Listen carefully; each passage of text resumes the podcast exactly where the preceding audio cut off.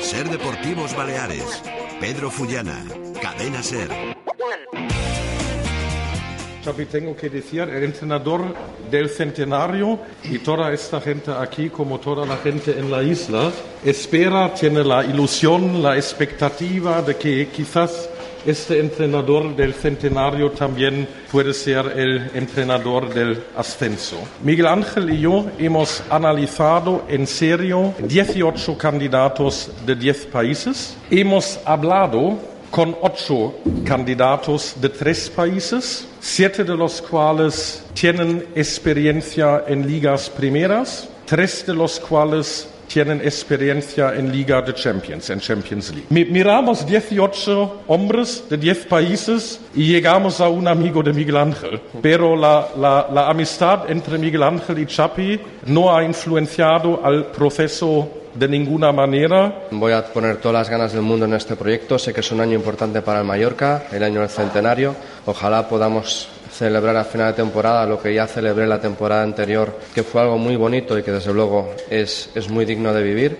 Hola, ¿qué tal? Muy buenas. Bienvenidos a Ser Deportivo Baleares en este lunes 22 de junio. Por fin ha deshojado la Margarita en Mallorca y Chapi Ferrer es el entrenador. El sábado fue presentado y es la persona encargada de liderar el proyecto con el objetivo del ascenso marcado desde el primer segundo. Ha pasado un mes desde que el Mallorca se salvó, 18 entrenadores de 10 países diferentes tanteados según Klassen y al final apuesta por la primera opción, que no era otro que el Chapi que ya vio bastantes partidos del Mallorca precisamente el año pasado y además en compañía del director deportivo, de Miguel Ángel Nadal. Era precisamente su elegido, ya os veníamos contando eh, desde que acabó la liga prácticamente que era el elegido por Nadal, a pesar de la amplia lista que se manejaba desde el club, pero el problema que había era económico. Al final se ha solucionado y Ferrer será el técnico de la temporada del Mallorca en su centenario. Enseguida vamos a escuchar la entrevista que hemos mantenido este mediodía con el nuevo técnico en Somos para hablar del proyecto que ya están diseñando. Ha sido curioso además porque el pasado viernes por la tarde Klassen decía que esta semana se iba a cerrar el entrenador y horas después, el sábado por la mañana, el club anunciaba la presentación del técnico sin querer decir el nombre del elegido y en medio además de un secretismo eh, poco habitual. Todo según Klassen para que los consejeros del club fuesen los primeros en conocer al entrenador del Mallorca. Anécdotas de un nombramiento y el club que ahora ya trabaja en cerrar las primeras contrataciones de los jugadores porque la pretemporada comienza a partir del 6 de julio. Al margen del Mallorca, muchas noticias y además casi todas positivas en el mundo del deporte balear. En baloncesto lo acabáis de escuchar, Sergi Llull y Rudy Fernández, que están a tan solo una victoria de firmar su cuarto título del año con el Real Madrid. Dominan 2 a 0 la eliminatoria, en la final de la Liga Endesa ante el Barcelona de Abrines Además, con los dos jugadores de Baleares, pues eh, entre los mejores en el conjunto blanco. Ayer ganó el Madrid 100 a 80 con 24 puntos de Sergi Llull, sobre todo 5 triples en el primer cuarto, además de 5 asistencias, 17 puntos de Rudy Fernández, en cambio 9 en, de Abrines con el Fútbol Club Barcelona. Y Llull, que reconoce que están ante un momento decisivo. Hemos cumplido, hemos hecho lo que teníamos que hacer, ganar estos dos partidos aquí en el Palacio ante esta maravillosa afición y ahora pensamos ya en el partido del miércoles en intentar ganar y conseguir esta liga. Y contra el Barça no te puedes relajar ni un segundo, ¿no? Sabíamos que el Barça iba a salir eh, más duro que el otro día y nosotros hemos salido mejor, hemos estado muy acertados en la primera parte, hemos podido sacar ventaja y luego hemos salido contra el partido, así que contentos y ahora conscientes de que todavía no hemos hecho nada y que en Barcelona será muy difícil. Bueno, pues Llull que apunta a la NBA la próxima temporada, vamos a ver si finalmente juega sus últimos partidos en esta final en esta temporada. Al margen de la Liga Endesa en el Eurobasket, Alba Torrens cierra hoy la segunda fase de la del torneo de la competición continental ante eh, Rusia. De momento, pleno de victorias para España y esta tarde a las 7, como decimos, es el último partido de la segunda fase. Si pasan eh, si ganan, pasan a cuartos de final, eh, lo harían como primeras de grupo y se enfrentarían a Montenegro y a Francia en semifinales. Si pierden, Bielorrusia sería el rival en cuartos, pero evitarían a Francia en la siguiente ronda. Así que veremos finalmente cuál es el, papel de España en este partido. Hablando de baloncesto, primer fichaje del Palma de Europa, se trata del escolta Khalid Mutakabir el escolta que ha jugado esta temporada en el Básquet Coruña. Y fase de ascenso a Segunda División B, el Yosetense lo tiene en la mano y a 90 minutos. Victoria de los de Oscar Troya por 0 a 1 en el campo del San Pedro en el partido de ida. El sábado, el partido de vuelta. Y dice el técnico del Josetense que están en la situación soñada. Bueno, lo que hemos firmado antes. Somos conscientes de, que no nos podemos quedar únicamente con ese 0-1, pues planteando el partido como un, un partido más de competición, un partido que nos puede dar ese ascenso que bueno que hemos ido soñando semana a semana y que si nos quedamos únicamente con el resultado que tuvimos en el partido de ida, pues seguramente nos equivoquemos. Creo que es la situación que hubiésemos soñado. Sí que es cierto y somos conscientes y seríamos hipócritas si no lo pensáramos que ese 0-1 nos da pues fuerza y nos da alas y más cosas. Eh, victoria de Mario Mola en el Triatlón Garmin de Barcelona, aprovechando el parón de las series mundiales de triatlón. Además, en el Campeonato de España de Aquatlón, Chisca Tous fue tercera en la general y ganó en su categoría, la categoría sub-23, en la que además también Lucas Mola, el hermano de Mario, fue tercero. Y en motociclismo en Superbikes, David Salom, que consigue puntos en el circuito de Misano, fue decimoséptimo en la primera carrera y decimoquinto en la segunda este pasado fin de semana. Y un último apunte en el europeo de Islandia de fútbol femenino sub-17, de nuevo protagonismo para una jugadora mallorquina, Patricia Guijarro, la exjugadora del Collerense y que hace varias semanas cerró su fichaje por el Fútbol Club Barcelona y que está jugando desde hoy con España en este europeo de Islandia. Las 3 y 36 vamos con la entrevista que hemos mantenido este mediodía en Somos con el nuevo entrenador del Mallorca, con Albert El Chapi Ferrer para conocer esas primeras sensaciones y saber las ideas, las primeras ideas en torno a su proyecto con el Mallorca. Albert Ferrer, buenas tardes. Buenas tardes. Eh, bueno, primero de todo, bienvenido. ¿eh? Muchas gracias. Eh, ¿Se esperaba estar aquí un día como hoy eh, hace, no sé, dos meses atrás? No, no, no, la verdad es que no. Pero siempre tienes la ilusión de que, de que un equipo y una entidad como el Mallorca se pueda fijar en ti y poder, bueno, poder convertirte en el entrenador. Pero pero bueno, ha sucedido y estoy muy, muy, muy contento. De todas maneras, eh, en, en, su caso, ha estado viendo partidos del Mallorca, pues en las últimas, los últimos meses prácticamente le hemos visto por Somos, eh, hay constancia que ha visto partidos también del Mallorca fuera, fuera de casa, es decir, que vamos, conoce bien la plaza a la que ha llegado, ¿no? Sí, sí, sí, bueno, es bueno, pero no solo en Mallorca, es bueno ver muchos partidos en segunda división, de muchos equipos, no solo para analizar el, el equipo, sino para ver jugadores también. Pero sí, he visto varios partidos en Mallorca, sí.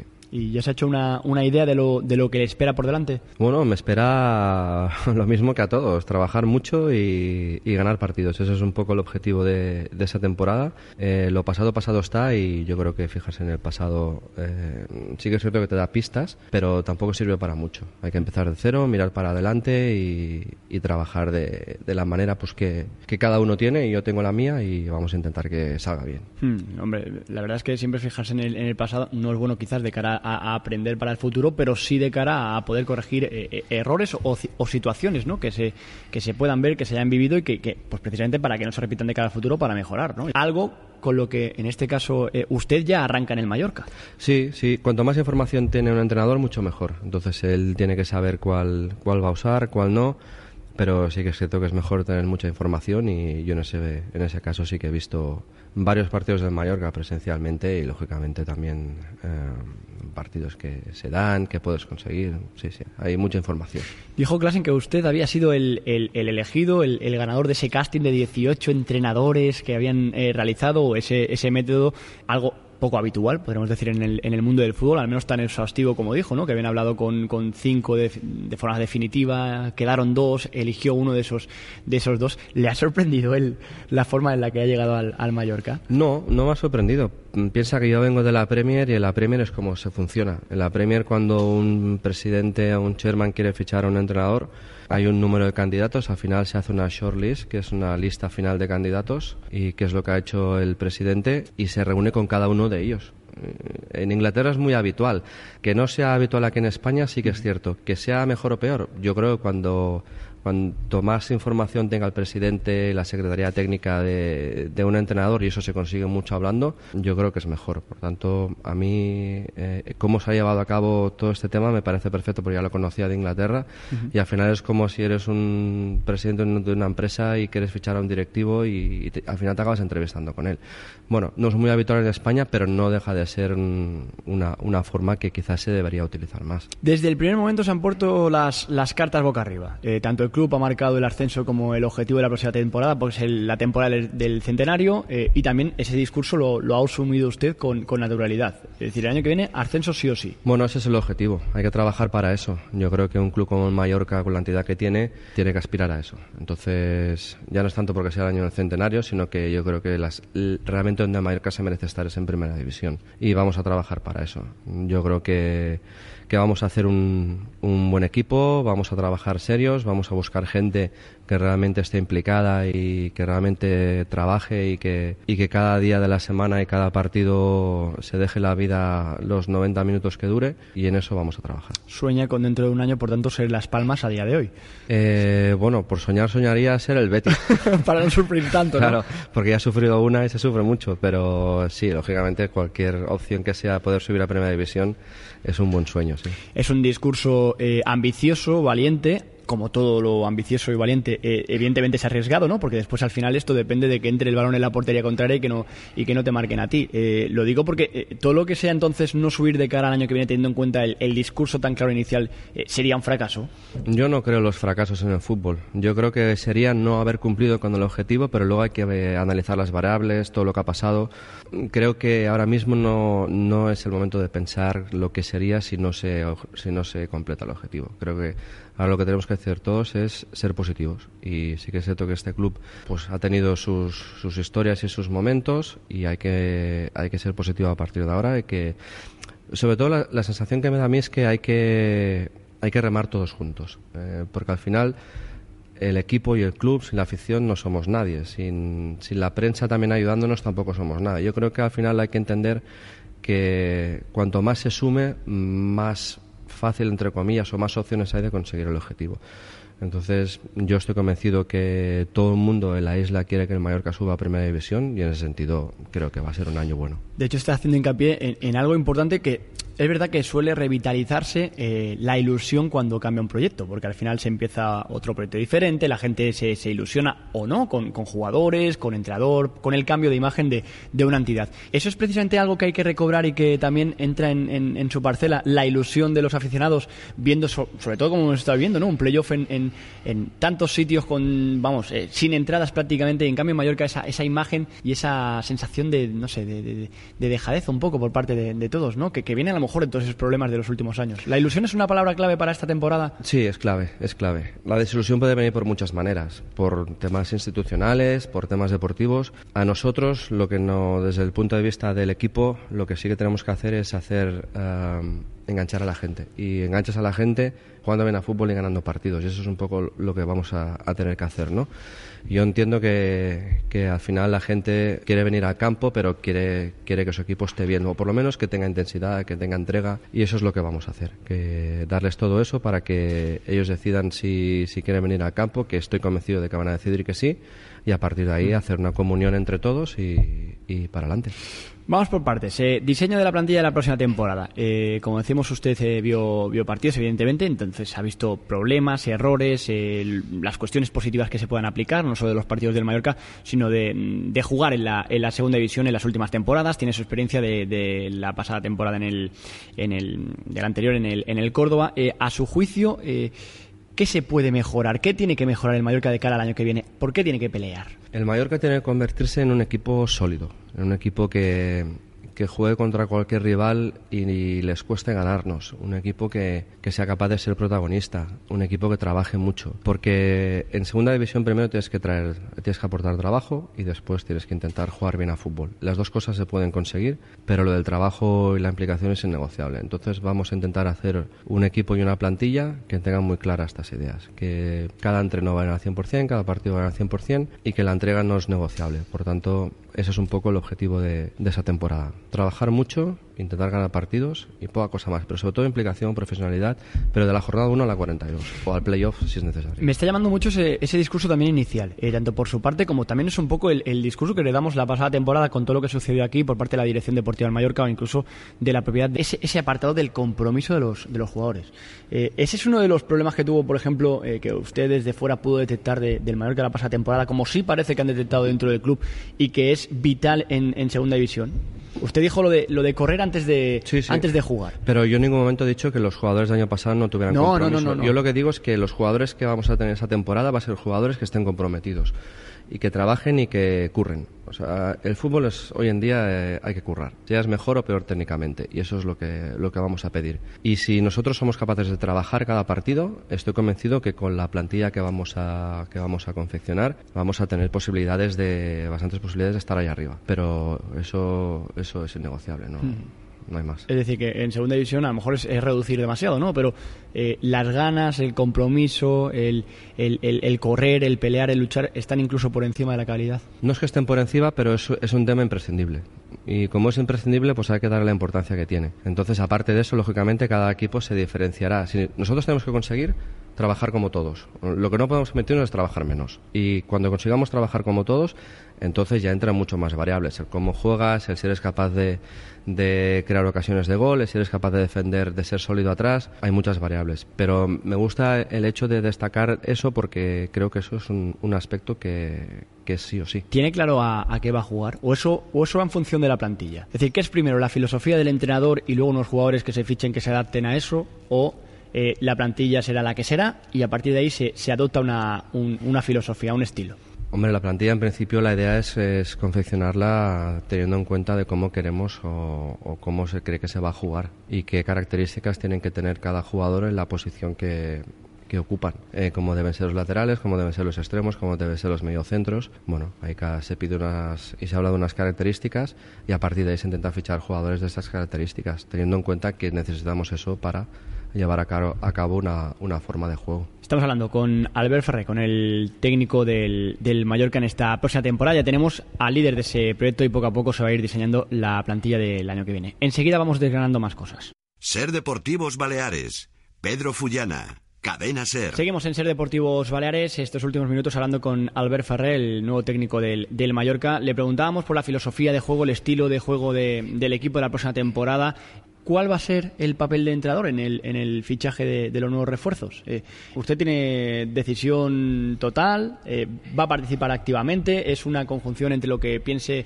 la dirección deportiva, club y, el entrenador? Mira, aquí es un poco, es, es, un poco reiterar el discurso que te he comentado antes em, de, de, que el camino se haga más, más fácil y estar todos juntos, pues eso es un poquito lo mismo. Aquí nosotros todos somos un equipo y dentro de un equipo pues uh, se deciden cosas. Entonces cada uno da su opinión y siempre se ficha alguien, se ficha con el beneplácito de todos y todos convencidos y nada más. En ese sentido no hay nadie más protagonista que otro ni lógicamente la dirección técnica es la que de, es la que decide, la que toma las decisiones, pero eh, los diálogos y las, los intercambios de opiniones y todo se hace entre todos. Aquí eh, estos somos somos todos somos todos iguales, estamos todos en el mismo barco, por tanto no hay ningún tipo de problema en ese sentido. A la hora de reforzar una plantilla, entonces es, es, es, es algo beneficioso que, por ejemplo, en este caso el entrenador y el director deportivo se conozcan desde hace tanto tiempo, porque más o menos uno puede saber cómo comulga el otro, ¿no? Yo creo que es una buena noticia que, que el director deportivo y el entrenador se conozcan, que tengan cierto grado de amistad, que tengan la misma filosofía, la misma manera de ver el fútbol. Yo creo que eso es positivo, pero no solo en el hecho de, de confeccionar la plantilla sino en todo lo que vaya sucediendo durante la temporada. Entonces, yo en ese sentido estoy orgullosísimo de formar parte de este club que, en el cual Miguel Ángel Nadal es el director deportivo y, lógicamente prefiero eh, que el director deportivo sea un amigo mío y que, y que tengamos una conversación fluida y que nos podamos decir las cosas claramente yo creo que eso siempre suma. ¿Y le molesta que, se haya dicho que precisamente, a lo mejor eh, usted está aquí por, por, eso, por ser amigo de, Nadal, como por ejemplo también se dijo en la pasada temporada, ¿no? De, del Nano Soler. Eh, ¿Le molesta que, eso se comente por parte de, aficionados? Mm, no, no me molesta porque es inevitable, porque está claro que es una reacción que, que se, se esperaba. Pero bueno, yo considero a Miguel Ángel suficientemente profesional y además muy profesional como para no mezclar los temas personales con los profesionales. Si el club me ha elegido a mí será por, por algo que habrán visto en mí, eh, lógicamente, pero me imagino que en ningún momento por ser amigo de, de, Miguel Ángel Nadal. Pero no me molesta, entiendo que, que, es, que es, un tema que, que, la gente pueda pensar y no pasa nada. Tiene más de 15 jugadores de la pasada temporada con contrato. Eh, ¿Le sirven? Bueno, vamos a ver los que van a continuar y los que no, los que nos sirven y los que no. Lógicamente nosotros ya tenemos mucho trabajo avanzado, pero entenderás que no podemos decir los jugadores que, queremos que sigan y los que no, pero bueno, habrá algunos que seguirán y habrá otros que no. Mm, Lo que pasa es que, eh, claro, cuando un jugador tiene contrato hay un problema. Y es que a ver cómo, cómo se puede liberar ese contrato, ¿no? Por ejemplo, me viene a la cabeza casos como eh, Gaya Zulino, como Markovic, que están aquí, que tienen contrato, que estuvieron la pasada temporada, que no contaron y que el club pues lleva algo así como ocho meses intentando deshacerse de ese contrato y no se puede. Es decir, ¿eso es un, un problema ahora mismo? ¿O ¿Contratos Bueno, así? eso pasa en todos los equipos. Por tanto, ese es un tema que hay que tratar. Primero se tiene que ver los jugadores que nosotros queremos que, que sigan y que no sigan y después, lógicamente, hay que entrar en negociaciones. Y nada más, intentar que el resultado sea el más positivo para todos. Y, y en eso estamos. En su día dijo el director deportivo que hacían falta más o menos unos 10 fichajes en esta plantilla y mm, refuerzos en todas las líneas del equipo, sobre todo pasando por la defensa. Eh, eh, ¿Comparte esa, esa opinión en, en el análisis global que haya podido hacer? Sí, o- sí, totalmente, totalmente. Eh, compartimos todas las líneas de, de trabajo y de filosofía futbolística con Miguel Ángel y sí, hemos hablado ya varias veces y sí, sí, estoy totalmente de acuerdo con él.